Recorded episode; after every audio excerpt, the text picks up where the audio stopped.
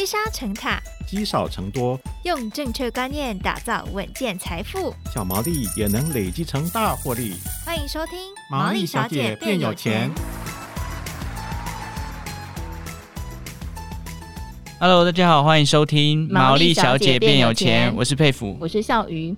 哎，话说最近一个很大的新闻，对，就是解封了哦，解封没错，超多人都要出国，所以佩服你要出国吗？有在想啦，但是你知道出国要花很多钱，你还没有开始行动。不过真的很多人，就我身边蛮多人，还有一些 YouTuber 啊，嗯、很多人都看到他们都打卡在日本玩啊，去韩国什么之类的，就反正就飞出国了啦。嗯、尤其是去日本玩的人特别多，为什么？因为最近。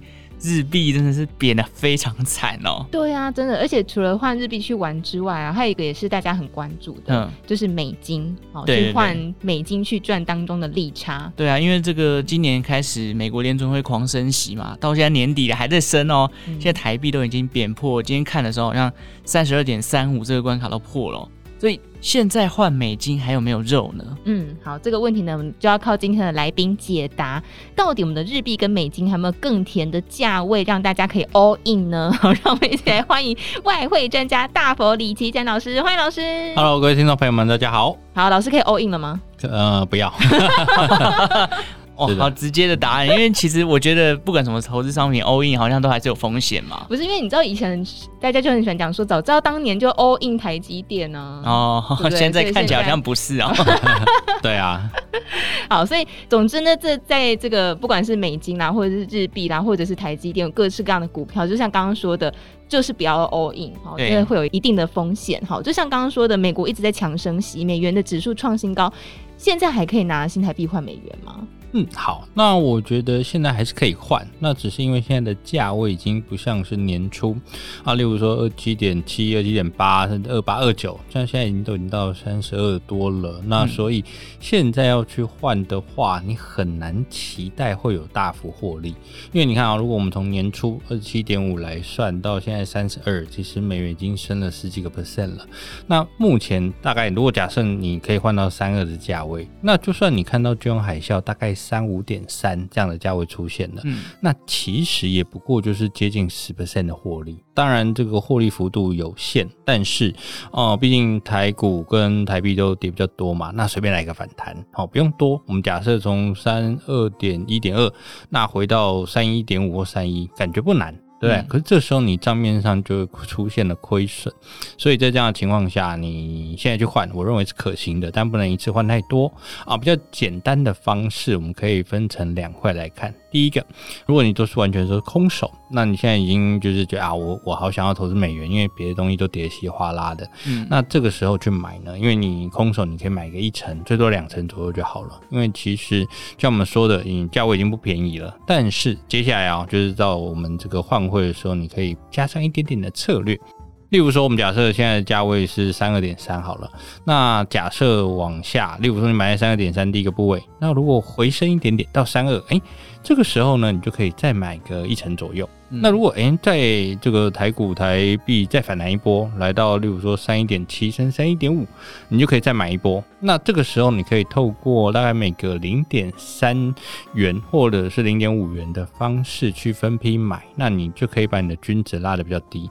假设真的啊、哦，这个台币虽然走贬，但是来一波反弹，就像台股来一波反弹一样的话，那如果从三二左右来到三一，甚至你诶强。一点拿到三点五也没关系啊，那你这时候刚好差不多就可以换到了六七成，那你的均价就会在三十一点，假设三一三一点五啊，或者三接近三一点七左右这样的价位，那其实表面上的损失就不会太大。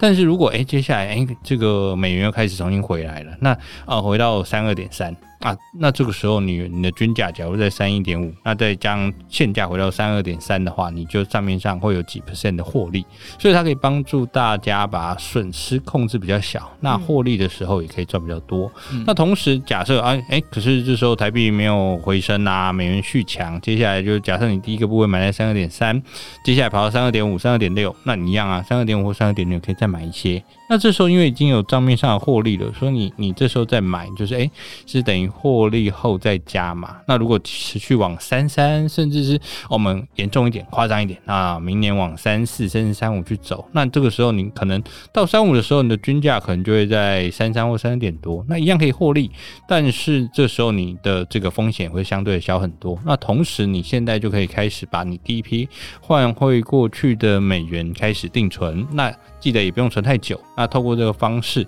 那就可以第一个有初始的部位，那同时你可以透过分批换汇的方式，让你减轻风险。所以呢，回到我们一开始的重点，就是美元可以投资，但是不要全压。那透过一点点小小策略，帮助自己在赚钱的时候可以赚得比较安全。那就算真的行情对你不利，你也不至于会有马上的重大损失。嗯，所以其实就是分散投资啊，分批进场。因为你也不知道接下来会不会有突然一个大反转，如果譬如央行开始来管汇，而把它压回到三二以下，那你现在买，有些人对于这个波动上面的承受度比较低的时候，发现我回到三一的时候，哇，怎么那么就又开始心不甘情不愿，就觉得自己投资的时间过了。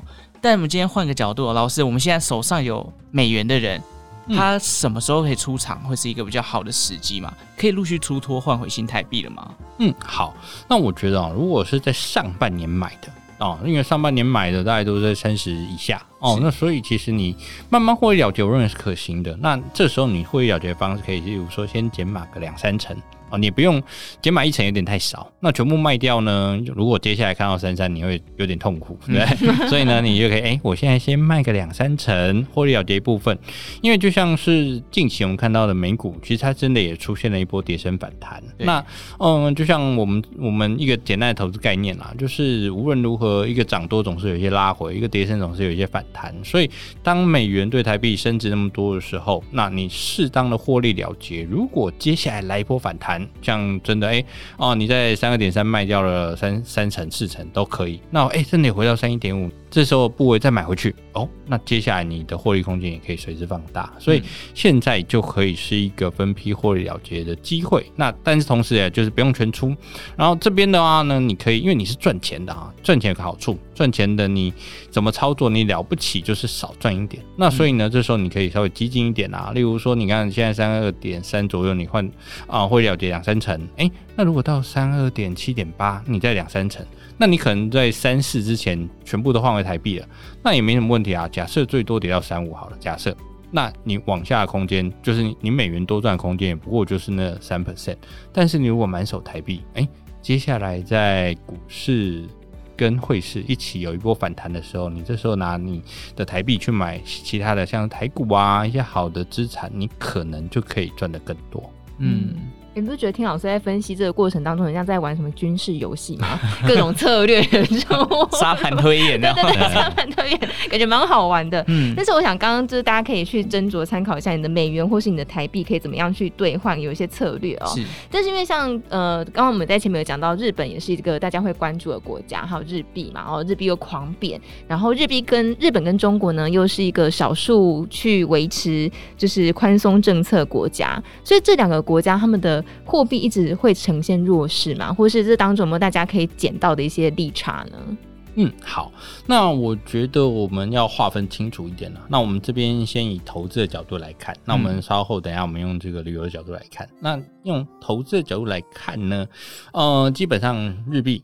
或者是人民币大概都还在一个偏弱的格局当中。那尤其是日本啊、其实是这样子啊，就是你可以看到近期日币跟人民币都破了近期的低点。那我们日币是近差不多近三十几年的低点，那人民币大概是二零零七年以来的低点，大概都是偏弱的。但是，哦、嗯呃，日币这边其实日本央行稍微有一点点不想要日币贬过头，所以近期有一直在干预市场，希望拉回。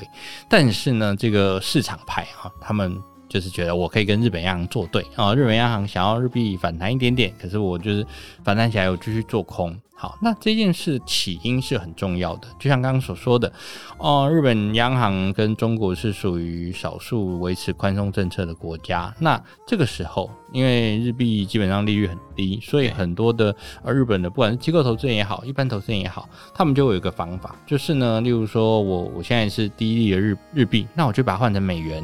那把它买这个美国的公债，因为例如说美国两年期的公债，殖利率大概是四点五 percent 左右。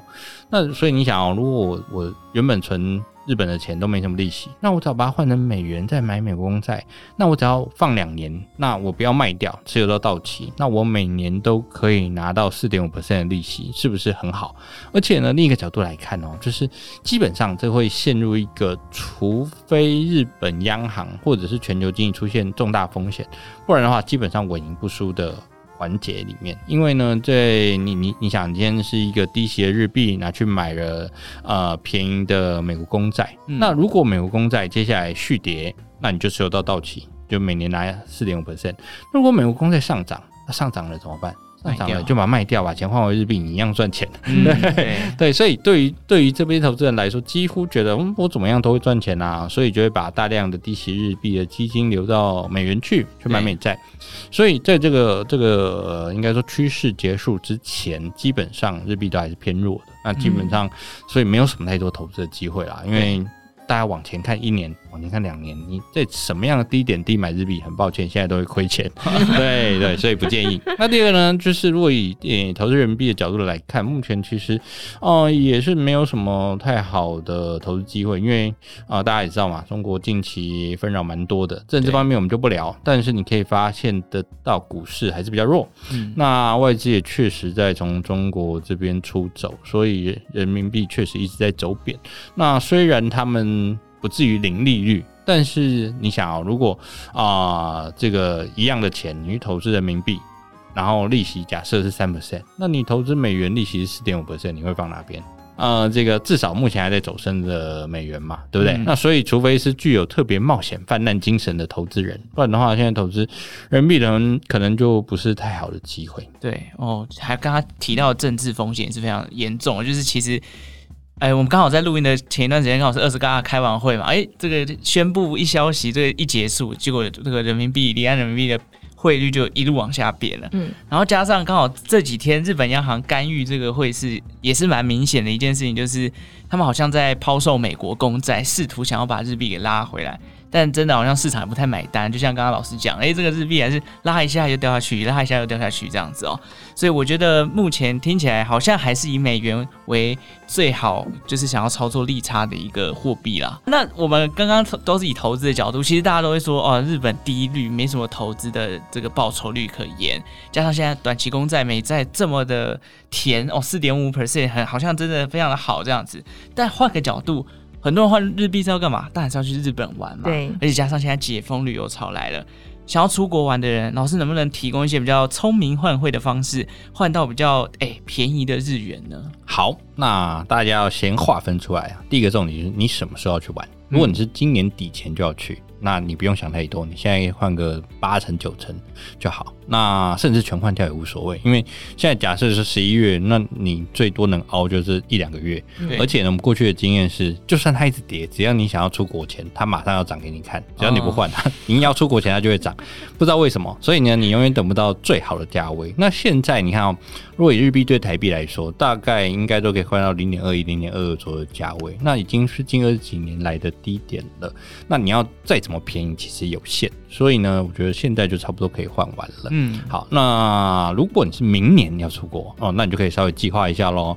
啊，不管是去赏樱花、赏枫叶，还是要做什么？那如果你今天是如果明年上半年要出国，你现在可能就可以换个六成左右啊，因为其实你看，呃，如果是要去赏樱花，快一点的话，二三月就要准备去了。对，那这个时候你也不过就剩下不到半年时间，所以你现在先换个六成，那这个十一、十二月你开心的时间再换个两成，那明年一、二月你开心的时间再换个两成，那你出国前就刚好全换完了。嗯、那这样的好处是因为现在已经零点二一、零二二了，那接下来给你算到零点二好了啦。那你现在买的零点二一、零二其实差异不太大。但如果接下来嗯出现了一些什么动荡啊，其实我们过去的历史经验是，日币是一个很有趣的货币，它会慢慢慢慢的走贬，但是它升值的速度会很快。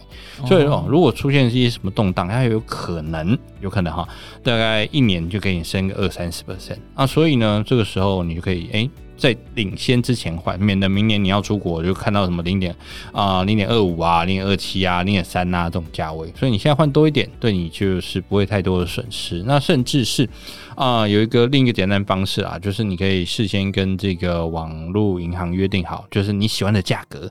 其实现在蛮多银行提供服务啊，你喜欢的价格你设定好，它会跳出来告诉你。嗯，所以呢，那你跳出来，但是他没办法直接帮你换了，他就跳出来告诉你的时候，你就可以换。嗯、那另一点呢，是例如说你换好的银行的这个日币，你要出国前，那你可以去把它领出来。那这个时候，例如说有一些呃银行他们提供外币提款机，那外币提款机他们因为不用人力的关系，所以他们还会有这个从。这个户头要领出来现钞当中的这个价差的减码，嗯。哦，所以呢，透过这种种的方式，第一个，呃，你在网络银行换一换，有就有优惠；第二个，透过了实体的外币 ATM 的方式去把它领出来，其实都可以透过各的方式帮我们降低成本。嗯，就也是一些小小利差，还是可以赚。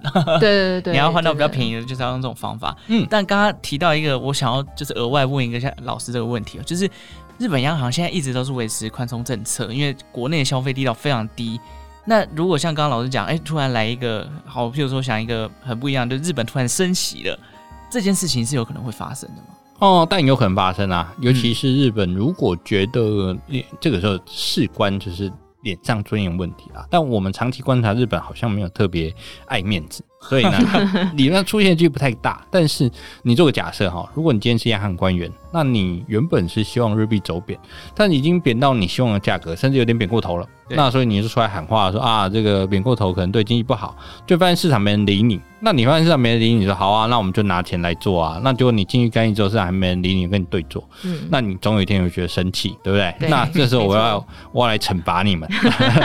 那惩罚大惩罚这个投机者的方式，像是哦，我可以讲一些简单的故事啊，像是这个以中国来说，嗯，那中国呢，其实在岸人民币它会有这个所谓的每天涨跌幅的限制，但是他们会提供这个海外的交易叫做离岸人民币。那离岸人民币它就比较没有这种涨跌幅的的限制，所以很多人会透过离岸人民币来做多或做空。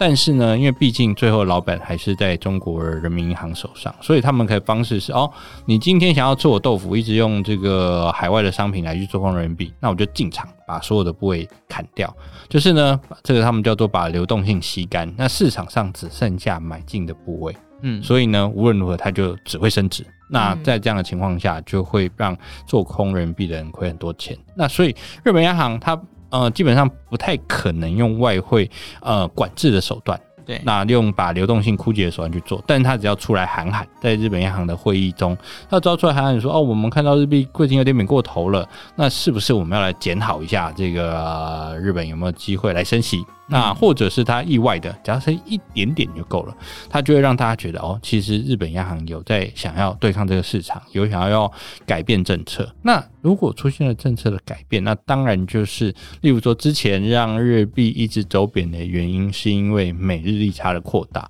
对。那如果这个利差缩小了，那当然就会造成资金回笼的诱因。那只要一个启动，那其实很有可能就让日币有一个比较明显的升值趋势发动。哦。所以也是有这个可能，是。那我们回到台湾哈，台湾也是一个哎、嗯、升息非常客气的一个现在的状态哦。那如果以这个目前台湾央行的升息料如此的薄弱，嗯、那就老师的观察就是，台币在新台币在未来的这一段时间，譬如说半年到一年内。还会再持续走贬吗？那我觉得台币的贬值趋势应该还没有结束。嗯、那主要原因其实有很多啦。那这个东西说起来有，我可以简单的分成内部因素跟外部因素。嗯，那所以内部因素很简单的概念就是，例如说台美利差是不是扩大？那第二个呢是台湾经济好不好？那如果我们用台湾经济好不好这个先来说，那基本上哦，我们预期今年的 GDP 年增率可能，例如说三点四 percent，就力保三 percent 上方。那明年可能略低于三 percent。那当然这个数据不算非常强，尤其是跟前几年台湾相比。但是因为你想啊，全球都在升息，那能够缴出这个成绩，其实在全球不管是成熟市场、新兴市场，都算是前段班了，所以本身并没有什么危机。那第二个台美利差这个问题呢，确实是很。很多人质疑的问题，但我必须要说明一下哈，台美利差它，我认为不会是让台币走贬的主因，它跟日币走贬主因有点不相同啊。为什么呢？第一个，呃，台湾本身投资往外走的资金已经很多了，就像是我们看嘛，很多那个什么寿险公司什么的啊，不是投资一堆海外的债券、微博那一些商品，那所以它本身呃没有说什么啊，有一个新的资金大量从台湾往外走。的动力其实没有太多，嗯，那可是呢，为什么它还是影响市场？第一个，它造就了一个概念，就是外资没有动力来。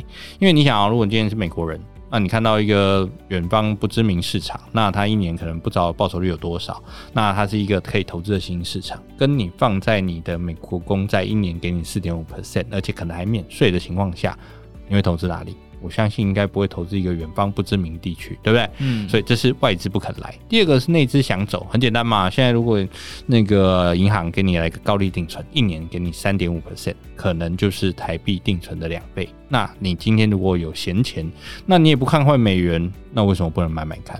对？嗯，所以就是内资想走，所以所以它这个。因素会造成台币偏弱，但它不是资金出走的主因。为什么？因为其实央行就有统计啊，或者其实这个主要是外部因素，也就是外资在台湾把你看得到这些大型权值股获利了结，那资金汇出，那这件事情。背后因素有很多啦，有例如说，呃，这个所谓的地缘政治不稳定，就是那我们简单的说嘛，就是看到俄罗斯打乌克兰，那大家也会难免外界想说，那中国会不会打跑来打台湾？嗯、那如果会的话，资金先退吧。嗯、那第二个呢，是你可以看到，包括人民币、包括日币什么都在走贬，那当然自然的台币表现就比较弱势，这也是资金外走主因。那全球股市在。下杀的情况下，那外资，你今天想说，诶，那如果我今天不赶快把它卖掉，那我就会卖的价格更低，那我不如及早卖一卖，资金出入出场。所以呢，它就是各个因素都推动了呃资金外流。所以我认为，确实呃外部因素要比我们刚刚说的内部因素。对于台币的冲击来的更大，所以回到我们主轴，就是台湾央行升息速度慢是不是台币走贬的主因？我认为是重要因素，但你我不认为它是一个完全的关键主因。嗯，所以老师可以猜测或者是预测新台币未来还会持续走贬到什么时候吗？呃，事实上央行不喜欢人家猜价位，但是我们可以这么说，例如说哈，如果美国会持续升息到明年的第二季。啊，资金外资金外移，那整个亚洲的经济表现不太好，那台币就很有可能会贬到那个时候，例如说明年的第二季左右。但是大家也不用过度担心啦，就是，嗯，其实以过去的经验来看。台币的走贬，那它总是会在经济层面上用贬值救出口的方式去帮助经济成长。那总有一天，呃，当全球股市回来的时候，大家会发现亚洲新兴市场遍布是黄金，那时候可能就是资金回流台湾，推动台币走强的时间点了。嗯嗯，所以其实还是要看联准会的态度，就对了。是的，OK，好，那还要再问一下老师，就是目前这样的外汇市场，其实看得出来，整体资金都往美国这个地方去跑了。所以，所有在操作外汇的投资人，如果就目前的行情，老师会建议投资人还要留意什么样的风险吗？事实上啊，风险多的有点复杂。对，就像我们讲，你看我们讲，我们装台湾就可以分内部外部，对不对？台美利差、亚洲，然后讲地缘政治，讲亚币。所以今天在做全球投资的时候，确实的风险会很多。但是我会这么说啊，嗯。我们可以把简单的风险分成可控跟不可控。嗯、那我认为美国升息带来的风险是可控。为什么？因为其实你看，如果假设全球经济跟金融市场这样的收缩，那是因为美国的升息。那你今天如果是美国总统或联准会主席，你看到美国的经济不行了，然后通膨下来了，甚至是有一些金融危机，那你转成降息就好了啊，嗯、对不对？所以这他他是有能力去。逆转这个问题的。所以这个问题，我认为它会是引导资金流向的主轴，但它不会是主要风险。那主要风险是来自于所谓的随机炸掉的东西啊，例如说什么？例如说讲了很久，那要炸不炸的？例如说我们中国房地产问题。对不对？那或者是新兴市场债务爆炸问题，那甚至是想说，例如说像是欧洲的能源危机等等，这些都是问题。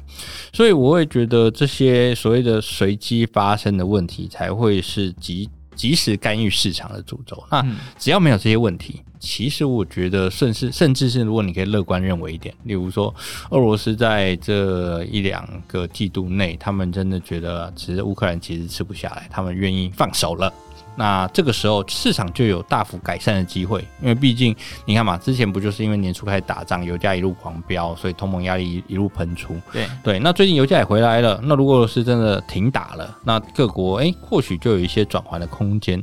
那只是这个东西，呃，对我们比较麻烦的点是，它是一个动态的问题，就是我们不是补丁，甚至是你是补丁，你也可能也不知道什么时候能收手。对对，对，所以这个边就会是一个比较麻烦的点。那呃，我这么说好了，就是。市场目前的风险，呃，所谓的不可不可预测的风险很多，甚至是例如说中国二十大后，那整个政治动荡，跟很多外媒讲说到底会打台湾，这有可能是台湾最切身的问题。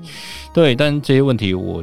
我觉得可能习近平自己也不知道该不该打，能不能打，什么时候打，所以我们可以留意，但是也不用过度担心，因为事情总是会过去的。那我们就是祈祷或者是希望啦，就是经济收缩这段时期不要太久。嗯、那等到了美国，哎、欸，觉得通膨控制下来了，明年第二季、第三季后，可能就是一个比较好的投资时间点。嗯，所以现在真的是一堆天鹅在天上飞，就到处都有一些不确定因素。我想，今年的投资环境真的是非常考验投资人的耐心跟观察力哦，因为所有的风吹草动可能都会让市场一瞬间又瞬息万变。所以今年呢，啊，这个投资真的是非常的辛苦啦。那当然，大家就继续加油，在这个市场多学习、多做观察，未来在做决策上面才会更有方向。今天非常谢谢大佛李希展老师带来这么精彩的分享，谢谢大家。